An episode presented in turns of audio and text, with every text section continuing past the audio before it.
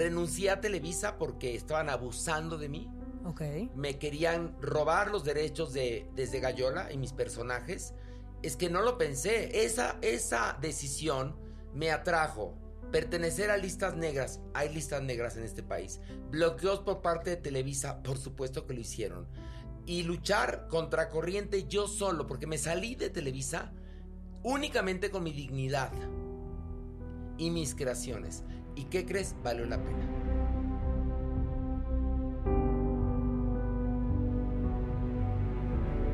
Cuéntame, ¿tú te consideras feliz? ¿Realmente feliz? No, no.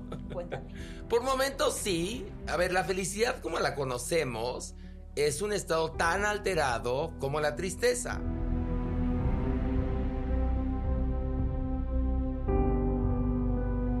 También eh, hay mucha gente que es feliz porque porque conoce poco y con eso poco se conforman y la pasan bien, lo cual está bien, ¿eh? Y encuentran su serenidad, que es lo que decías.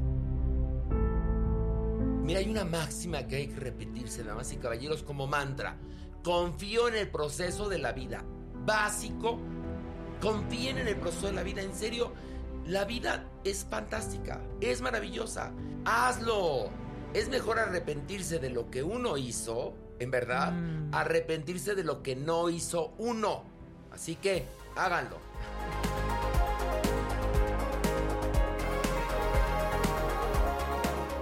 Si te dijera que ser feliz es tu responsabilidad, la más importante, ¿qué pensarías?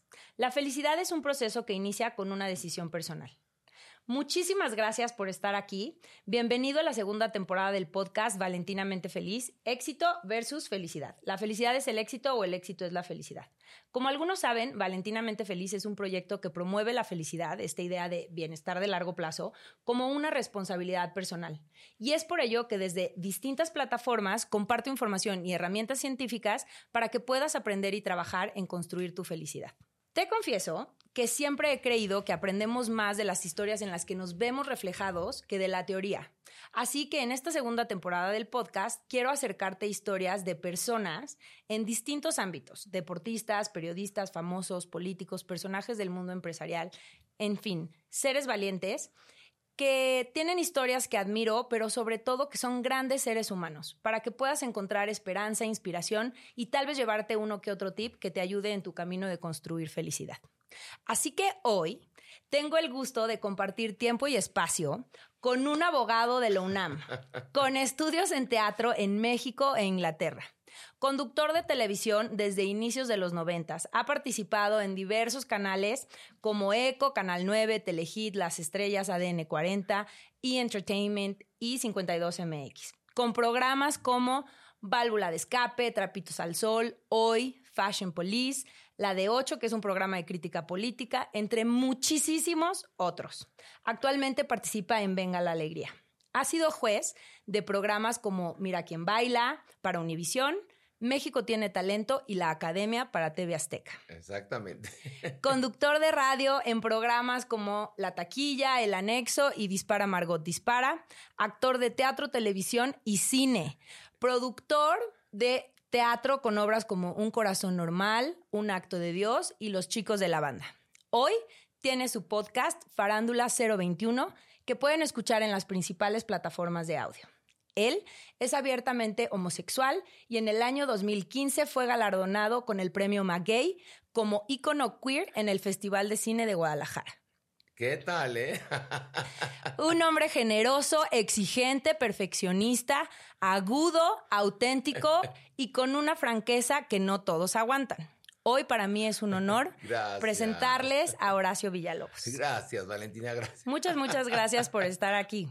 Muy feliz de estar aquí. Gracias. Muchas gracias. Pues vamos a entrar en materia, porque si no, Oh, luego Adelante, estamos me corriendo. encanta. ¿eh?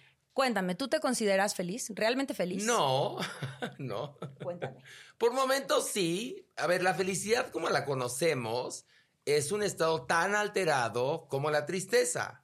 Entonces, lo que yo busco más que felicidad es serenidad. Fíjate nada más. Es lo que busco, la serenidad.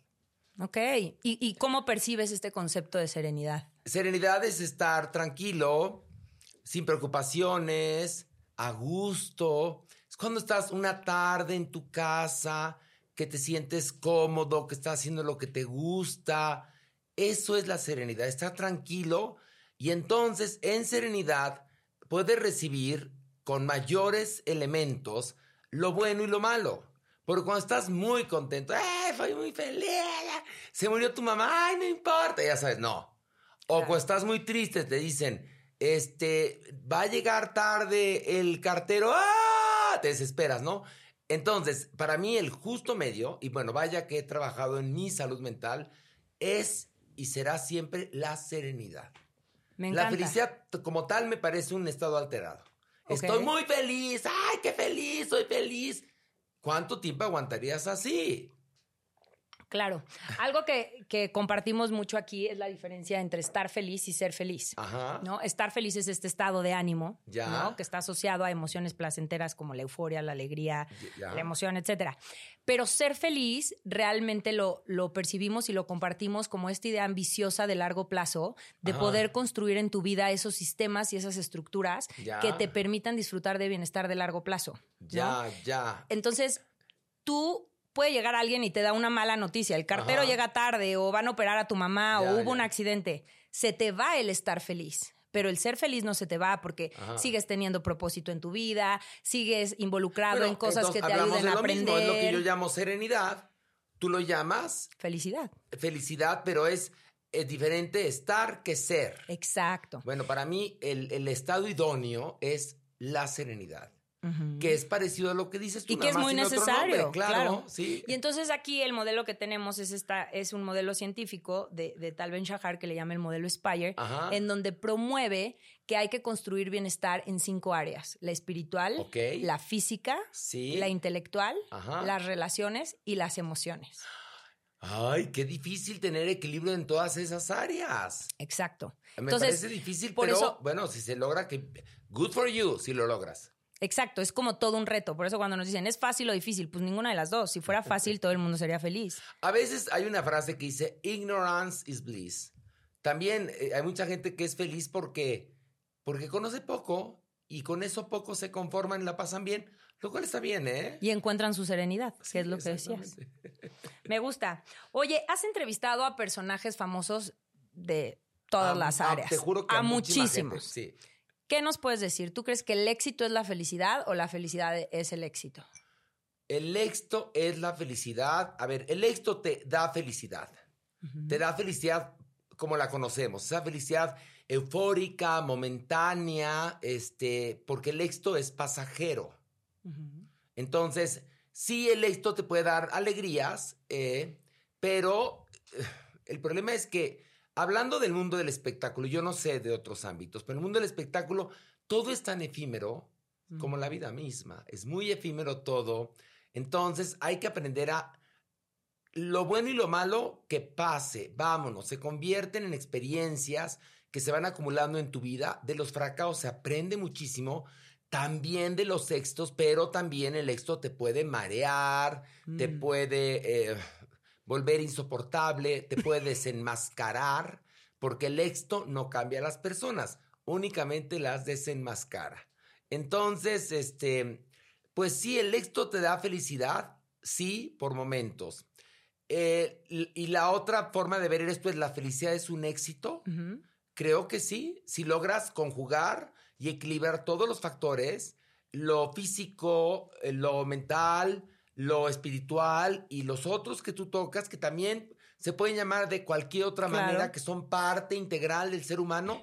Bueno, si logras equilibrar todo eso, está perfecto. O sea, tienes tu cuerpo sano, no confundes eh, la religión con el psiquiatra, entonces ya entiendes que hay un ámbito eh, espiritual, pero hay un ámbito mental, eh, que hay un ámbito físico, pero que también tienes que ser coherente, porque la incoherencia también es una forma de, de evadir la realidad y te lleva a la infelicidad. Entonces, bueno, son muchos factores y creo yo que sí, a veces descuidamos o muchas veces descuidamos áreas importantes de nuestra vida por dedicarle mayor tiempo o al trabajo o a la pareja o a la familia o al ejercicio o a la lectura y entonces ya no hacemos ejercicio, o trabajo mucho y entonces ya no tengo vida social, porque pues es más fácil cancelar un compromiso social que un compromiso este, de, trabajo. Entonces, bueno, pues sí, eh, lo que busca cualquier... Mira, Bertrand Russell decía que había tres constantes en cualquier ser humano, que era el deseo de justicia, mm. la búsqueda de la verdad y la esperanza del amor, que son tres constantes que encuentras en todos los seres humanos. Me encanta. Qué bonito, Eso está padrísimo, sí. Y que me suena muy congruente en este concepto ambicioso de felicidad, ¿no? O sea, si tú pierdes la esperanza por el amor, pues probablemente no sientas esa plenitud de ser feliz. No, pero además, son si esas tú vives en injusticia que vienen en el, en el ADN del ser humano. Sí. Siempre vas a querer saber la verdad, ¿no? La justicia. Siempre vas a querer que haya, justicia y claro que está esperando el amor. Todo el mundo lo está esperando de alguna manera o de otra. Claro. ¿No? Ya sea a través de las amistades, a través de la pareja, no sé. Me encanta. Oye, ¿tú te sientes creador de tu realidad, creador de tu vida, o sientes que hay por ahí este ingrediente de Dios, destino, suerte? Mira, es que la, historia de cada quien se puede traducir en el hombre y su circunstancia. Es decir, Valentina nace en México, etcétera, y su circunstancia es tal. Pero Valentina, en tu caso, vienes con ciertas características, tanto positivas como negativas, ¿no? Cosas que hay que trabajar, etcétera. Entonces, la historia de cada quien, yo creo que se resume al hombre y su circunstancia. Creo que así se podría contestar esta pregunta. En tu caso. Eh, eh, eh, mi circunstancia me ayudó, por supuesto, pero también me ayudó lo que yo traía como, como ser humano desde, desde, desde que nací. Mi vocación, mi amor por las artes, que se me despertó por la familia en la que yo vivía, que a mi papá le gustaba el arte, entonces íbamos al teatro y entonces mi papá está involucrado en el, en el cine, entonces veía muchas películas, mm. cosa que en mí fue positivo porque me gustaba. Entonces, es lo que te digo, la historia es el hombre, la mujer y su circunstancia. Oye, y esta idea en donde puedes justamente en esta circunstancia y, este bagaje del que hablas con el que ya naces, pero al final ¿Crees que el componente de esfuerzo y de trabajo ah, sea significativo para lograr el éxito? Nada en esta vida es fácil. Nada. No sé por qué en mi caso todo me ha costado trabajo. Trabajo que agradezco, ¿eh? no me estoy quejando, ¿eh? Ha sido muy padre eh, por ejemplo, este, estudiar actuación y toparte con maestros muy rudos, que fueron muy exigentes, y entonces tuve que apelar verdaderamente a mi fuerza espiritual, mi fuerza mental para poder eh, avanzar en esas clases. Sí, fue difícil, con directores muy exigentes que me han hecho entrar en el personaje y que me ha costado trabajo. Eh, el aprender a cantar me costó mucho trabajo, pero lo tenía que hacer para una obra de teatro que hice. El, el, el, aprender este, a tener la disciplina para soplarte los libros de la Facultad de Derecho. El ejercicio, pues me encanta, pero pues sí es trabajo. Y la verdad es que muy pocas cosas se me han dado fácil. Y creo que es el, el caso mío, como el de la mayoría de las personas. Hay cosas que te tocan por destino. Sí hay un destino, sí hay cosas que dices, mira, cuando te toca, ni aunque te quites. Y cuando no te toca, ni aunque te pongas, ¿no, Valentina? Entonces, eh, pues es así. Esa es la historia casi de, de cualquier persona que, que trabaja en lo que le gusta y que puede o no tener éxito, pero que ya el hacer lo que te gusta es un éxito. Claro. Bueno, implica esfuerzo, sí. Levantar es temprano es de flojera. A mí no me gusta levantar de temprano, entonces ya desde ahí empieza el esfuerzo. este, manejar, llegar, maquillarte, informarte, entretener después salir hacer un podcast, ir al gimnasio, las clases de canto, después de grabar el otro programa, el de la de 8, eh, en los ensayos de la obra de teatro, o filmar una película. Filmé una película el año pasado en inglés con Sam mm. Claflin y Verónica Chegui, dos superestrellas en Chiapas fue un gran reto, fue una película que se en muy poco tiempo y que le ha ido re bien y que todo mágicamente fluyó. Lo platicaba con la directora el otro día que le decía Ana Lane, que es Ana Lane Cali Mayor, una maravillosa directora con la que trabajé. Le digo, ¿te das cuenta que la verdad es que la película tenía ángel? Mm. Porque la verdad es que se hizo todo en tiempo y forma, lo cual es padrísimo. Entonces, Pues ahí es un poco la, la respuesta que, que, que, doy a esta pregunta. Me encanta porque es justamente desmeti de, quitarle desmitificar, el, desmitificar el éxito, ¿no? Sí. Esta parte de, ay, claro, pero es que tú así naciste. Tú tuviste suerte. A ti te la no, pusieron fácil no, porque no, naciste en familia de artistas. No, es que yo no nací en familia de artistas. No, tu papá estaba involucrado eh, en el sí, cine, pero ¿no? como, como un, eh, eh, ah, como, digamos, como, como una especie de. Mi papá manejaba, te voy a contar, operadora de teatros, que eran mm. todos los teatros, bueno, cines de México, casi, que en un momento dado pertenecían al gobierno, una, pertenecía a esta empresa al gobierno, operadora de teatros, era una descentralizada del gobierno. Ah, okay, okay. Y entonces, eh, por eso, mi papá estuvo involucrado en el mundo del cine, había una sala privada de cine en su oficina donde la gente los programadores iban a ver las películas para clasificarlas. Entonces yo me colaba a ver las películas y así pude ver de niño Lo que Lindo se llevó, Casablanca, mm. La cae el delfín verde, este, una cantidad de películas y otras que se iban a estrenar. Y bueno, mi padre eh, sostenía largas sobremesas con intelectuales que iban a la casa, hablaban de cine, hablaban de literatura, hablaban de teatro, y yo me quedaba con ellos, escucharlos, aun siendo niño, porque me, me, me, me generaba interés. Entonces, pues digo que es el hombre y su circunstancia. Puede haber gente que quizás no tiene esta circunstancia, pero tiene la vocación, tiene la fuerza y va a lograr convertir esa circunstancia en una circunstancia favorable. Okay. Pero hay que salir a la calle, ¿eh? Nada te llega a tu casa, no te tocan ni te dicen, aquí está la gran oportunidad. No, señores. Claro.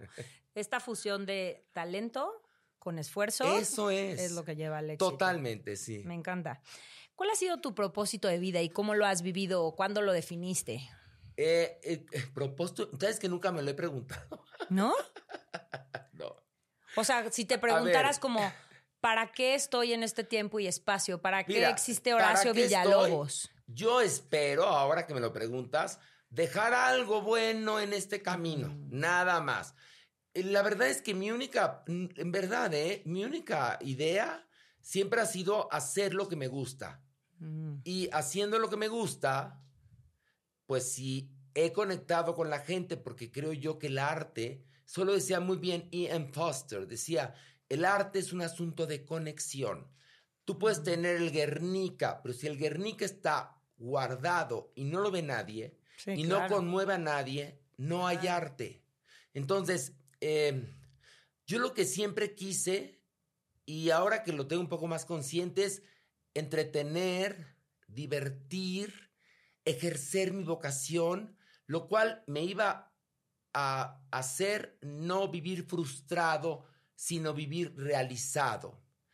Después, sin querer, me convertí en activista, sin querer, porque fue una casualidad, que creo que fue más bien dicho una causalidad, cuando yo hago la obra Un corazón normal, que es una obra muy importante de teatro, ganó el Pulitzer, ganó el premio Tony, es teatro mm. documental eh, biográfico de Larry Kramer, eh, un hombre, un gran dramaturgo sobre cómo inicia la epidemia del VIH en los 80 en Nueva York, cómo el gobierno de Reagan, sabiendo que venía esto, hicieron caso omiso a la alarma oh. Y por ende se contagiaron y mu murieron millones de personas. Entonces, cuando hago esta obra, que en México le va muy bien, en la Ciudad de México, salimos a la República Mexicana y ahí empieza el asunto, porque el póster de la obra era un homenaje a una portada que había eh, sacado en la revista Time eh, en dos versiones, dos hombres y dos mujeres a punto de darse un beso. El problema es que los dos hombres se veían muy masculinos y las dos mujeres se veían muy femeninas. Vamos de gira a Monterrey, eh, que es el primer punto de esta gira, y se arma un irigote porque las buenas conciencias regiomontanas consideraban que nosotros con nuestra eh, publicidad estábamos promoviendo la homosexualidad. En primer lugar, la homosexualidad no está para promoverse ni se contagia. Y decían que como sus niños iban a ver eso. Yo les contestaba, explíquenles que eso es amor. Y yo también eh, me acuerdo que me, me enojé mucho al ver esto que el gobierno de Nuevo León nos amenazaba con no permitirnos presentarnos y nos obligaron a bajar las vallas, sí, por supuesto, y tuvimos que gastar y montar nuevas vallas porque las buenas conciencias de Monterrey se oponían. Lo genial es que yo fui a Monterrey a decirles, toda la vida he visto publicidad de heterosexuales y nunca se me pegó la heterosexualidad. y por otro lado, creo que una de las funciones más bonitas de un corazón normal que he dado yo en mi vida fue ahí en Monterrey. Salimos, al, sale el primer grupo de actores en la primera escena y fueron 10 minutos de aplauso ininterrumpido. Mm. Ininterrumpido. Entonces, eh, ahí aprendí que las cosas no están como nos dicen muchos y muchas que son muy positivos y que creen que ya ha habido un gran cambio en lo que son la equidad de género, los derechos sexuales, la inclusión. No es cierto. En ciertos lugares sí, de dientes para afuera sí, pero eh, dentro hay mucha homofobia, mucha transfobia, mucha misoginia, mm. mucha xenofobia. Y nos pasó lo mismo en Guadalajara, en Puebla, y ya después decidí ya no poner esa publicidad porque me estaba costando lo doble, pero México, perdón, esto fue en el 2014, 15, no hace tanto. Y, y no ha cambiado mucho, no ha cambiado mucho, desafortunadamente. Oye, ahorita que tocas esa parte, se me hace como una de las cosas que más admiro de ti es esta congruencia. Ay, gracias. Es este sentirte cómodo en tu propia piel. Estoy muy cómodo en mi piel, y, claro. Y, transmitirlo. Sí. ¿no? Una, una de, las, de las ideas o de las premisas básicas que, de la cual estoy escribiendo es esta idea que para ser feliz y sentir que tienes una vida que en términos generales te gusta y tiene significado para ti, necesitas sentirte libre y para poder sentirte verdaderamente libre necesitas vivir en autenticidad, en congruencia contigo. Y que para poder vivir en congruencia necesitas ser valiente, ¿no? Y que el valiente no es el que no siente miedo. El valiente es el que abraza su miedo y actúa en congruencia consigo mismo a pesar de sentir miedo. No, porque más, mira, atrás del miedo, cuando lo vences, en serio qué cosas maravillosas. Cuéntanos, cuéntanos tu experiencia. No, bueno, no, en general, desde aventarte un trampolín, desde decirle hola a la persona que te gusta, desde aventarte a hacer algo que te daría miedo, no es que tenga un recuerdo en particular, pero lo digo en general, el atreverte a, eh, eh, quizás eh, le tengo miedo a las escaleras, ¿no? Pues aviéntate y súbete a las escaleras, ¿no? O creo que yo no sirvo para el ballet, pues tómalo, aunque tengas 25 años, algo aprenderás. O me quedé siempre con las ganas de, hazlo. Es mejor arrepentirse de lo que uno hizo, en verdad, mm. arrepentirse de lo que no hizo uno. Así que, háganlo. Me encanta. Oye, ¿qué decisiones difíciles has tenido que tomar? Ay, a ver. En, la vida. O sea, aquí promovemos mucho esta parte de si estás esperando a que la vida no tenga adversidad para ser feliz, te vas a morir infeliz. No, no. Eso no existe, ¿no? La adversidad es parte inherente de la vida. Sí. Entonces, ¿qué momentos de adversidad has encontrado o qué decisiones difíciles has tenido que tomar a lo largo del camino para ser quien eres hoy? A ver, yo tomé una decisión muy difícil. En una ocasión fue medio inconsciente. Renuncié a Televisa porque estaban abusando de mí me querían robar los derechos de desde Gallola y mis personajes. Es que no lo pensé. En ese momento, cuando llegó a un término esa negociación y veía yo que me querían robar y me querían engañar, los mandé directito y de puntitas a chingar a su madre. Entonces, esa, esa decisión me atrajo Pertenecer a listas negras, hay listas negras en este país. Bloqueos por parte de Televisa, por supuesto que lo hicieron. Y luchar contra corriente yo solo, porque me salí de Televisa únicamente con mi dignidad y mis creaciones. ¿Y qué crees? Valió la pena. Mm. ¿Por qué valió la pena? Pues estoy muy contento hoy por hoy. Muchas veces es mucho más fácil unir los puntos hacia atrás que hacia adelante, ¿no? Cuando tomas este tipo de decisiones es, ah, un salto al vacío, no sé qué me espera, me valió pero madres. eres congruente contigo. Salté al vacío, dije, a ver, te cuento. Desde Gallola era un programa muy exitoso que se siente Elegit, que yo inventé, que no nos daban un peso de presupuesto, que llevaban, debido al éxito, nos que nos iban a dar presupuesto que nunca nos dieron. Nunca. Yo escribí todos los, eh, eh, los libretos junto con un equipo de, de, trabajadores, compañeros, actores, escritores, artistas, y me pongo por delante porque la idea la acabé registrando a nombre mío y de ellos. Pero la, la, la, la, reserva desde Gallola era mía, es mía. Y entonces, cuando se dan cuenta del éxito apabullante que tiene desde Gallola, en un espacio Televisa porque ni se enteraban que éramos exitosos, ni se enteraban porque veían la cablevisión en ese entonces, ahora sí, de lado.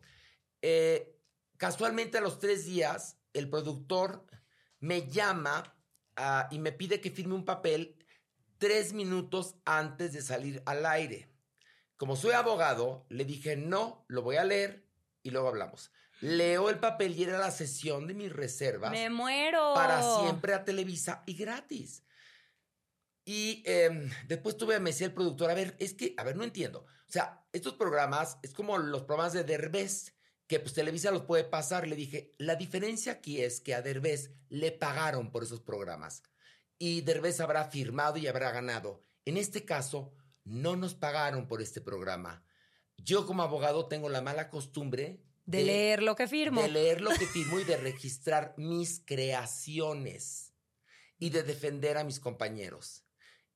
El que ellos quisieran, que además en ese entonces eh, Televisa tenía Big Brother y todo eso, yo imagino que pagaron, ¿no? A, a, a, Endemol por la franquicia, ¿no? Porque querían mis personajes y mi nombre y mis programas gratis. Entonces, el programa quedó en un entuerto. La producción es de ellos, sí, pero los derechos son míos, entonces no los pueden pasar. Mm. Y de ahí me y eso les encabronó. Y me cerraron las puertas, me bloquearon, me pusieron una lista que había de no intercambiables entre empresas. No, no sabes todo lo que hicieron. Pero ¿qué crees? Lo volvería a hacer. Claro. Sí, como, como nunca está sobre la mesa la posibilidad de traicionarte a ti mismo. No, no, no, no. La dignidad Mira, y luego además me, acuerdo y hasta me da más coraje, no, no es cierto. Me acuerdo que llego a mi casa después de todo esto, prendo la tele y Televisa tenía un comercial que decía, ¿tienes el valor o te vale? La dignidad es un valor único. Y yo dije, hijos de su rechingada. o sea, hijos de su rechingada fue lo que pensé. Dije, ¿cómo lo proveen en sus canales y no lo hacen en la realidad? Claro. ¿Cuáles fueron todas esas cosas buenas que pasaron después de esa decisión, aunque fue muy adversa? Maravillosas. Me fui a MBS Televisión a hacer Nocturninos, que fue un programa memorable, donde regresé eh, con Desde mm. Gallola. Después entré a ADN 40 a hacer Farándula 40, la de 8, vino Un Corazón Normal, después vino una obra maravillosa también, Un Acto de Dios, que es mm. una obra que además tuve que audicionar en Broadway para poder obtener el papel y los derechos para hacerla. Me hice muy amigo del autor y productor de la obra, vino a México a verla, quedó muy contento. Hice fácilmente 250 funciones. Ahora regreso con esa obra el 28 de octubre. Wow. Este, después hice Los Chicos de la Banda, Teatro Shola. Este, Los Chicos de la Banda, obra importantísima. La película Book of Love el podcast Farándula 021, entrar a Venga la Alegría, hacer México tiene talento, la academia. Es decir, soy famoso, sácame de aquí, que lo acabo de hacer en República Dominicana. Todo eso vino por tener dignidad, por decir no a Televisa, a la siniestra Televisa. Porque me hubiera quedado yo agachado ahí había terminado mi exclusividad por suerte, pero si yo me quedo ahí con mi exclusividad por miedo a, ay, Televisa, seguiría, quizás, no sé, estaría, no sé, haciendo algo que no me gusta. Claro. Me encanta. Y cómo este confiar en la vida, ¿no? No, mira, hay una máxima que hay que repetirse, damas y caballeros, como mantra. Confío en el proceso de la vida. Básico, confíen en el proceso de la vida. En serio, la vida es fantástica, es maravillosa, pero hay que confiar en ella. Y lo digo yo, que soy un control freak, ¿eh? Sí, soy control freak. ¿Qué te puedo decir, Valentina? Así es. Me acepto. Me encanta. Oye, ¿crees que el balance es un ingrediente importante en este concepto de felicidad que estamos hablando? Sí, muy importante. Y yo no tengo balance. No lo tengo. Este, no sé. Soy una persona desbalanceada. Que al final es como ir ajustando esta fórmula de felicidad en conciencia, ¿no? Porque a ver, no siempre te aplica lo mismo. Es verdad. A ver, hay también vocaciones. Creo que hay gente que tiene vocación para pareja y hay gente que no la tenemos. La verdad es que yo, para mí, los novios perfectos son los de entrada por salida. yo, la verdad es que yo no sé si aguantaría, yo en lo personal, la dinámica de una pareja con una familia política que a veces repulsiva, este. ¿No? Claro. Y, con todo Tiene otras implicaciones. Todo lo que lleva, ¿no? Una familia política. Que tú escoges a, la persona, pero no a la familia, ¿no? Y luego te puede tocar una suegra dragón, que hay, que es un tema importante, o un suegro horrendo, unos cuñados nefastos. Entonces, en eso yo, en, el asunto de la pareja he tenido muchas parejas y por eso creo que he curtido. Estoy muy contento en este momento como diría Marisela, solo con mi soledad. Me encanta. Estoy muy feliz. Y me gozo mucho, ¿eh? Eso está padrísimo. Ay, lo amo. Y veo luego a las parejas y digo, ay, qué hueva. Los ves en un restaurante que ya ni se hablan, ¿no? Que están así comiendo. O llegan los bebés y en verdad, ustedes dense cuenta si tienen vocación o no para tener hijos. Porque luego ves mamás y papás que no pueden con un niño o una niña. No pueden con sus mijitos. Entonces, yo lo que he tratado, llevo años con el psiquiatra, eh, las lecturas me han ayudado muchísimo, es tratar de encontrar un equilibrio en mi propia vida, ¿no? Exacto. Por supuesto que es importante. ejercicio siempre hago. Eh, aprender algo nuevo siempre me parece interesante. Eh, leer, amo leer. El llenar mi cabeza de ideas, de historias amo también poder y tener la suerte, porque también creo que es un poco de suerte, de ejercer mi profesión cabalmente en México, porque podríamos haber nacido en algún país donde, en Ucrania en este momento, imagínate. Sí, claro. ¿Cuántos sueños puedes tener en este momento, desafortunadamente, y empatizo con todo el corazón con la gente de Ucrania? ¿No? Totalmente. Estamos en un país donde no hay guerra, por lo menos no una guerra como la de Ucrania. Entonces podemos trabajar, podemos sentarnos tú y yo a, a, charlar, claro. ¿no? Entonces para mí es importante también que mi madre esté bien porque, porque la amo y está bien, eh, tener una vida social, amigos, tengo amigos y amigas, eh, unos muy buenos y muchos conocidos, porque cuando la gente dice, estoy lleno de amigos íntimos, no, eres un imbécil. En verdad, si bien te va, puedes tener dos o tres amigos de verdad, ¿no? Claro. Entonces tengo mucha gente que quiero, amo a los animales, que es una parte también que a mí me llena el corazón, ayudar. De vínculo. Ayudar al refugio salvando huitas peludas. Tengo una perra que amo adoptada que se llama Bendición. Este, te digo, me gusta hacer teatro. Bendición, ven a mí. No, bendición es lo máximo. Este, tengo otra obra que voy a montar próximamente, que no voy a decir el título porque no quiero que me ganen los derechos. Entonces, estoy Ahora la película está, viajo a Los Ángeles porque está nominada eh, para los premios mm. Imagen. Entonces, tengo una vida llena. De propósito también. De propósito. Soy feliz, en Venga la Alegría, en verdad. Yo que odiaba con toda mi alma los morning shows, te puedo decir que ahí encontré gente genial. Amo a Ned Kuburu, adoro a William Valdés, Flor Rubio, Ricardo Casares, Sergio Sepúlveda, Pato Borghetti, a Laura G. O sea, en verdad reímos. Cristal Silva, Cintia Rodríguez. Es un grupo padrísimo. Entonces, mm. la verdad es que la gozo. Entonces, no, no me puedo quejar. Estoy bastante bien. Me encanta. Y creo que eso es como. Rescato como dos ideas muy importantes.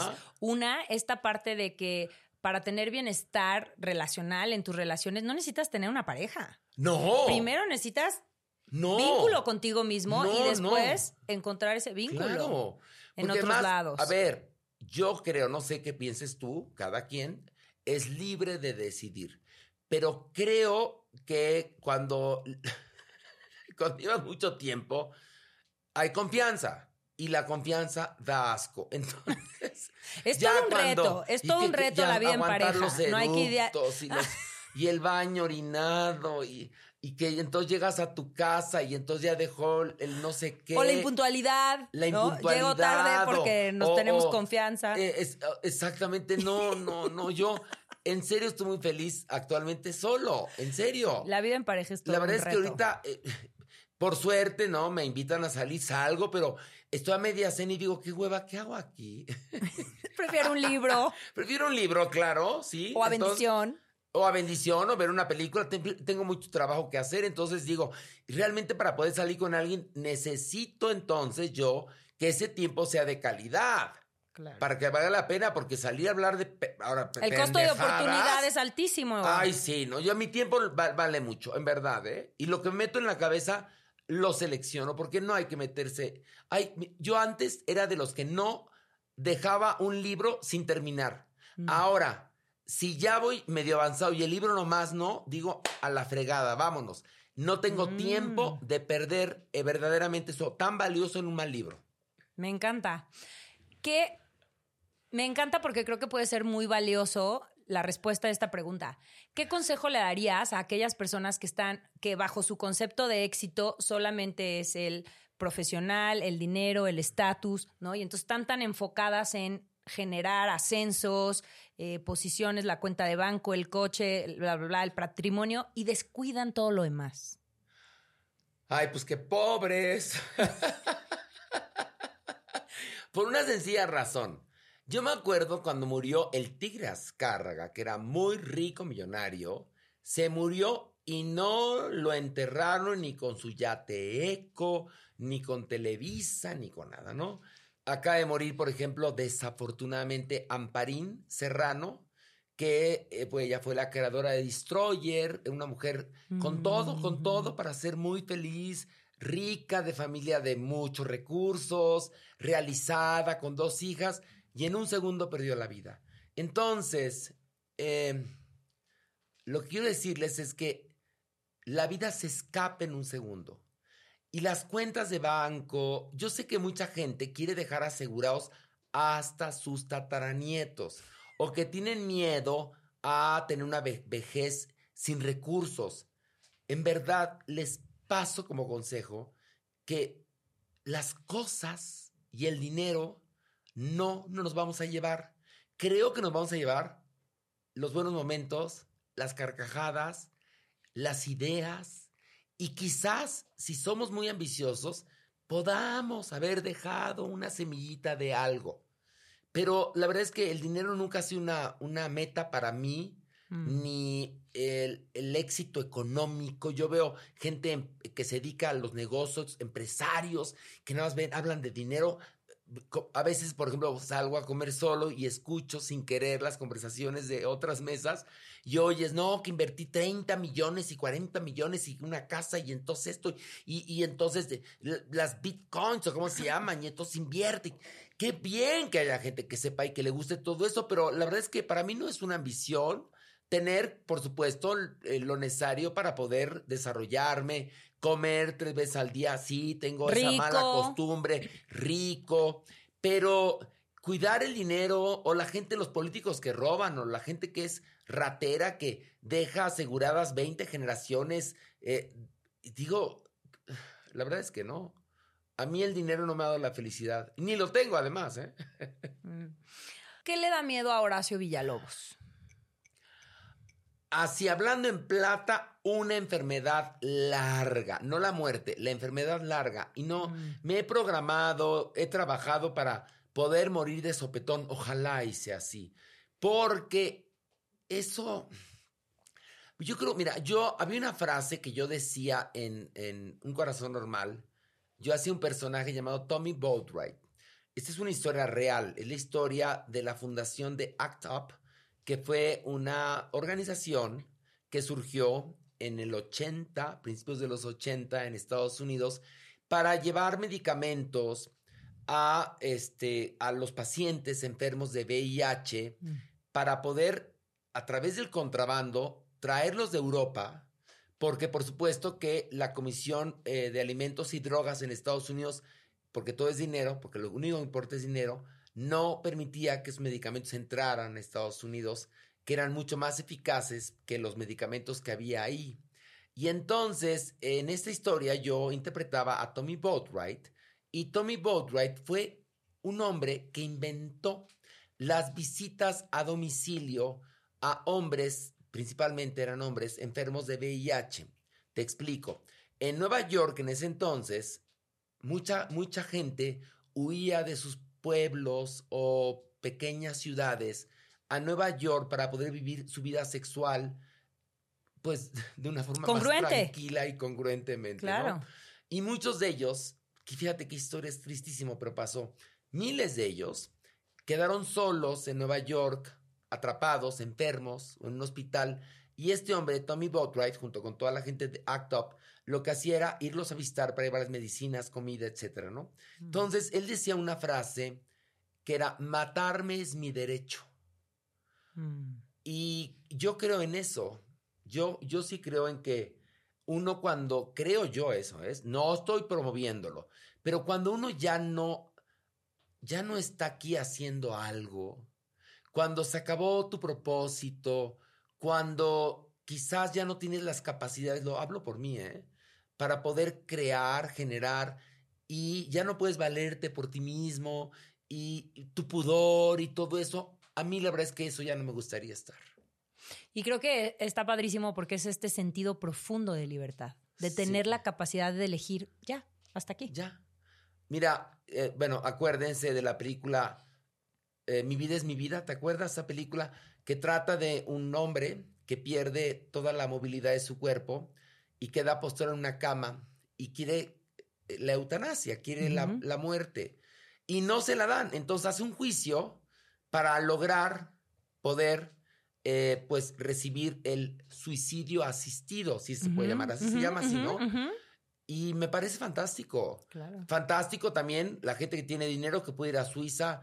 Cuando tienes una enfermedad terminal, terrible, horrenda, que nada más te va a generar dolor, pena, que va a enfermar a tu familia.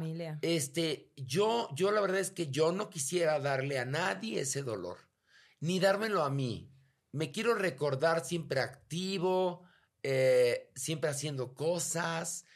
El tiempo que viva, la vida se va en un segundo.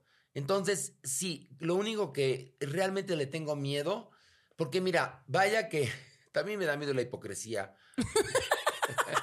Me encanta. Los traicioneros, la gente traicionera, las aguas mansas. Mm. Cómo me cagan las aguas mansas. Esa gente toda linda y buena, que en verdad es culera y ojeta, pero bueno.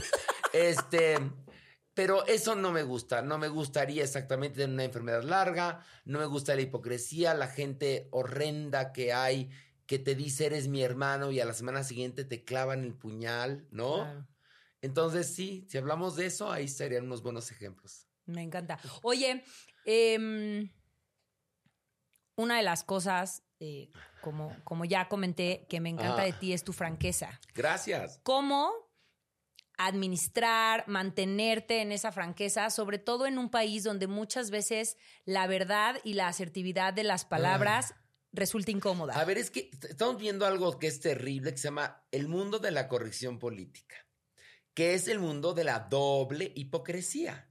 ¿Se acuerdan cuando Trump gana en Estados Unidos? Las encuestas decían que no iba a ganar. Lo que quiere decir es que había mucho votante de Trump de closet, que entonces no podía sostener el debate de por qué Trump era un peligro para Estados Unidos, pero a la mera hora sí estaban de acuerdo con el racismo, con la misoginia y con todo lo que promovía este señor y votaron con él. Lo mismo pasa con la corrección política. Use lenguaje incluyente, ¿no? Ok, perfecto, ¿no? ¿Y los hechos? Este, los hombres y las mujeres somos iguales. Bien, ¿no? Eh, la, la comunidad LGBTTIQ más, bien. Todo suena padrísimo, ¿no? De dientes para afuera. Pero de dientes para adentro, somos otros. Y hemos cambiado muy poco, ¿eh? Mira, te voy a poner un ejemplo. Una vez una broma de un grupo de K-pop, una broma tonta, inocua recibí amenazas de gente de todo el mundo que eran principalmente adolescentes. Adolescentes de muchos países. que me decían maricón, sidoso, te voy a matar. Sí, por supuesto. Entonces yo pregunté, ¿cómo? ¿Que estas nuevas generaciones no son incluyentes? No, estas nuevas generaciones no consideran que el hombre y la mujer somos iguales. Claro. ¿No? Estas nuevas generaciones no consideran que este hay que cuidar a cualquier creación de la madre tierra viviente. espérame, no, que ese tipo de ofensas son políticamente incorrectas. Claro. Bueno, entonces sí, qué bonita la corrección política, si es congruente. Y, y siempre para que sea a favor del ser humano. Claro. Que no se convierta en una santa inquisición, que es lo que estamos viviendo ahora. Porque hay que cuidarse de cada cosa que uno escribe. Entonces, imagínate yo, con mi forma de ser tan franco a veces, si me meto en problemas y tengo que eh, explicar qué es lo que quería decir, porque a veces soy muy rudo. lo que quise decir te voy a decir una cosa, Valentina. A los maestros que más les agradezco a lo largo de mi existencia fue a los maestros que fueron conmigo directos, que fueron rigurosos, que fueron hasta rudos.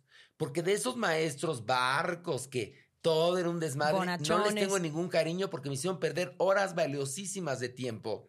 Entonces, el rigor, la disciplina y todo eso que tanto nos molesta, sobre todo las nuevas generaciones, pues es parte de la formación del ser humano. ¡Qué pena! Así es este planeta en evolución, si es que consideramos que la Tierra es un planeta en evolución, ¿no? Un planeta escuela, digámoslo, ¿no?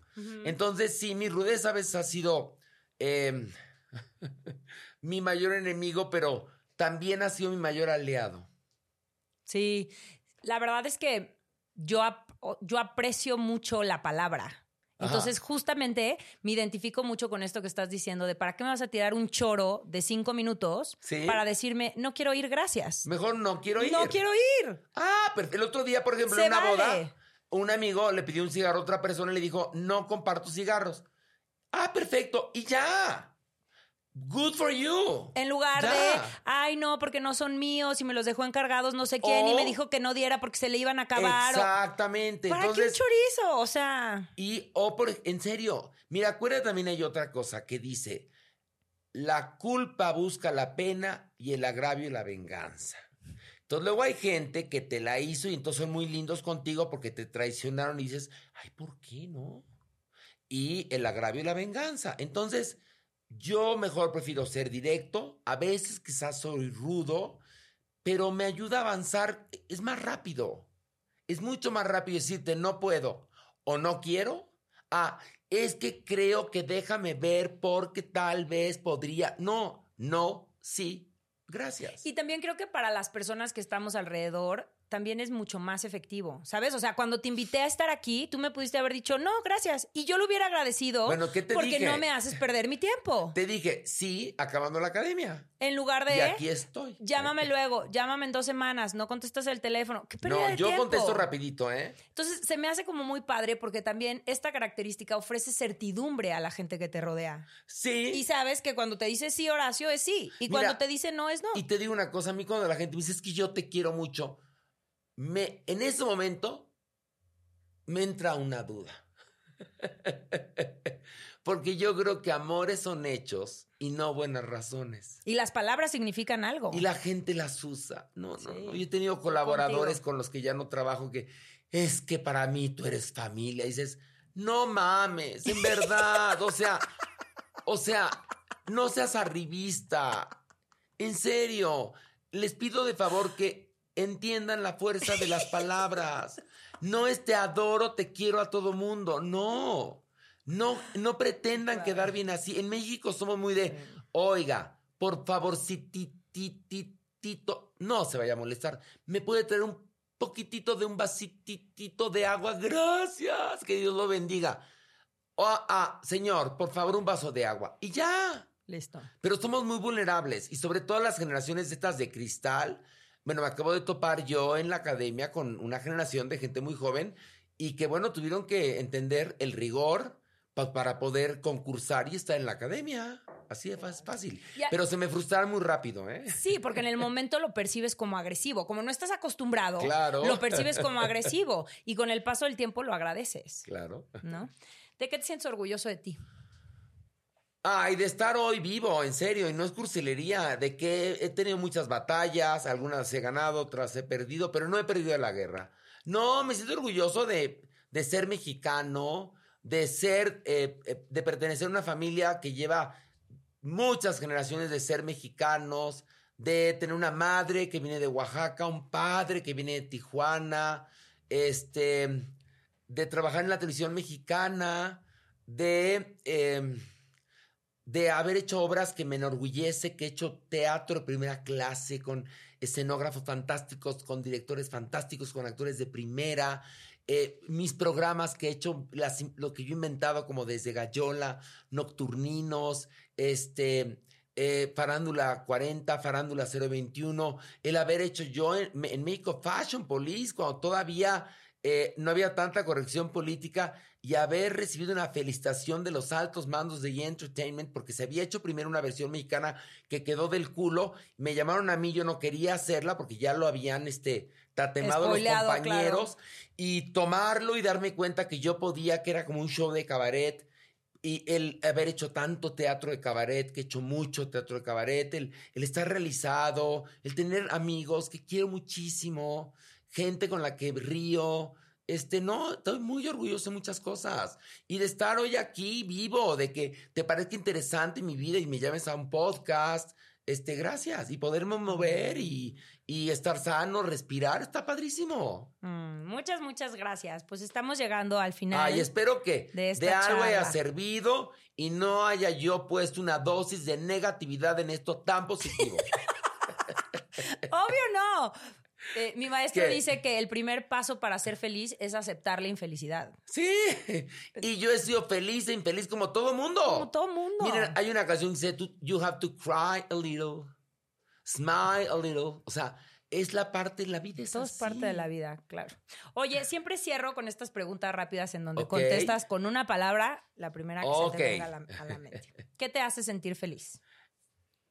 Sexo. ¿Cuál es la emoción que más sientes? Eh, ay, alegría. Alegría, eh, perdón, no puedo decirlo con una sola palabra. La alegría en el escenario. Esa es. ¿Cómo te diviertes? Leyendo, ¿Cómo te demuestras amor propio? masturbándome ¿Cuál es el acto de generosidad que más valoras? y haciendo ejercicio, ¿qué? A veces. No hago mucho, ¿eh? ¿Sí? Perdón, la otra pregunta que ya no estoy. ¿Cuál es el acto de generosidad que más valoras? Eh, el, el compartir. La gente que es generosa Mm. económicamente y que puede mantener a una persona que no tiene recursos, ¿no? Por ejemplo, el hijo que mantiene a los padres que no tienen recursos, el hermano que ayuda al hermano que no tiene recursos, aquel que lo que le sobra lo dona a un refugio o va a un asilo de ancianos a visitar a los ancianos. Eso me da, me parece fantástico. O el que está muy ocupado, pero viene a un podcast a compartirnos su Ay, no, vida. gracias. Eso es un acto de generosidad. Me gusta, me gusta pero ese tipo, la, la gente, por ejemplo, de, del norte del país, que llegas a sus casas y siempre hay comida, Mm. ¿no? Compartirse. Sí, si yo tengo, bueno, vengo de una familia del norte y entonces llegabas a la casa de, de los parientes y podían llegar 10, 20 personas, había tortillas, había frijoles, había carne, había huevos, había helado, Mm. o sea, y así era mi mamá. Podíamos llegar a la casa con 20 amiguitos y había comida para todos.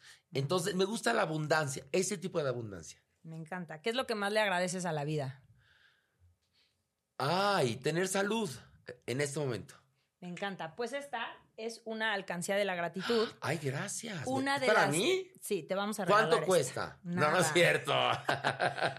Es una alcancía de la gratitud y lo que hace es ayudarte a construir el hábito de la gratitud. ok, ¿y qué tengo que hacer? Y es una de las herramientas más efectivas. Entonces, aquí la idea Ajá. es que todos los días a la misma hora, para que Ajá. generes un hábito de gratitud, mucha Sí. gente lo hace cuando pone su café y está saliendo el café, pues te pones a pensar que agradeces, porque lo que hace es que ves el vaso mm, con la mitad de agua Ah. medio lleno. O sea, El agradecer implica Oh, ah. que pongas tu atención en lo que sí hubo, en lo que sí salió, en lo que sí funciona, en lo que sí te gustó de ti, en lo que Ah. sí hiciste bien. O sea, por ejemplo, cuenta, yo en la mañana me levanto, ¿no? Y yo, por ejemplo, mira, algo que odio es cocinar. Entonces mi cocina está nueva y preciosa. Pero me tomo un café. Entonces ahí puedo poner a la hora del café, decir, eh, agradezco tener trabajo, ¿no? Exacto. Agradezco tener eh, eh, pies para moverme, la verdad. La energía para poder hacer que esos, esas piernas se el muevan. olor del ¿no? café que está El saliendo. de olor la del café. Es que, a ver, suena cursi, pero en verdad, lo más bonito son las cosas simples. Lo más bonito. Mire, el otro día descubrí lo que era la felicidad. Estaba yo en casa y mamá, tiene un jardín precioso, estábamos sentados en la mesa del jardín, ella con un café, yo con un café, y estaba el perro junto, dormido. Dije, esto es felicidad. el Eso momento felicidad. así lo, lo Así el visualicé increíble. El cielo, a las cuatro y media de la tarde, en la casa de mamá en San Jerónimo, con su jardín precioso, ella viva, eh, bastante bien, a pesar de, de la ha pasado difícil, y el perro ahí acostado así, Con un cafecito. y yo con un café dije, esto es felicidad. ¿En Algo serio? hecho bien en mi vida. Sí, Qué exactamente. padre, me encanta. Entonces te vamos a pedir que en este papelito escribas tres cosas por las que agradeces y atrás le pones tu nombre. Ah, ok. Y lo ponemos A aquí. ver. ¿Ok? Tres cosas que agradezco. Que agradeces. A ver. Y lo mira, te lo voy a poner así. Salud, en primer lugar, porque tengo salud. Mental no sé cuánta, pero bueno, salud. Eso puedo agradecer. Muy bien, muy bien. Luego, tengo talento, sí, talento. Mucho talento. Bueno, pues algo. Y trabajo, ya. Listo. Ahí está. Ya. Y lo metes Horacio, ¿le pongo? Sí, atrás le pones Eh, Horacio. Horacio. Ya está. Y ahora, Ah, ¿la volteamos? aquí está. Exacto. Y entonces lo que hace, a diferencia del diario de la Ajá. gratitud, es que aquí vas viendo que se va llenando. Entonces, cuando tienes esos días de bajón, que no estás tan animado, pues ves tu alcancía de la gratitud llena y dices, hoy es un mal día, Oigan. va a pasar, ve todo lo fregón que Ay, sí he tenido en mi vida. Recuerden que todo pasa hasta la ciruela pasa. Y la vida a veces puede ser, piensen esto, ¿eh? La vida a veces puede ser horrenda, pero recuerden que es temporal. Exacto. Es temporal. Pues muchas, muchas, muchas gracias. gracias, Valentina, Qué eres gozada. un encanto. Gracias, gracias. Espero que les haya gustado. Espero que esta información te haya gustado, pero sobre todo que te haya servido. Ojalá haya despertado en ti las ganas de elegir por y para ti, de retomar tu poder, de construir tu mejor versión y de responsabilizarte con hechos de tu felicidad para trabajar todos los días en ella. Si crees que esta información es valiosa y puede servirle a alguien que conoces, por favor ayúdanos compartiendo y así estaremos acelerando esta revolución de felicidad, de amor propio, de bienestar. Suscríbanse al canal de YouTube, denle like, comenta, compartan y si tienen alguna duda siempre pueden encontrarme en mis redes sociales como Valentinamente Feliz o en mi página de internet www.valentinamente.com, valentinamentefeliz.com y bueno, pues muchísimas gracias por estar aquí. Gracias, por Gracias. compartir lo más valioso que tienen, su tiempo. Muchas, muchas Ay, no, gracias. gracias, Horacio. gracias, gracias. Muchas gracias. Hasta pronto y recuerda que ser feliz es tu responsabilidad.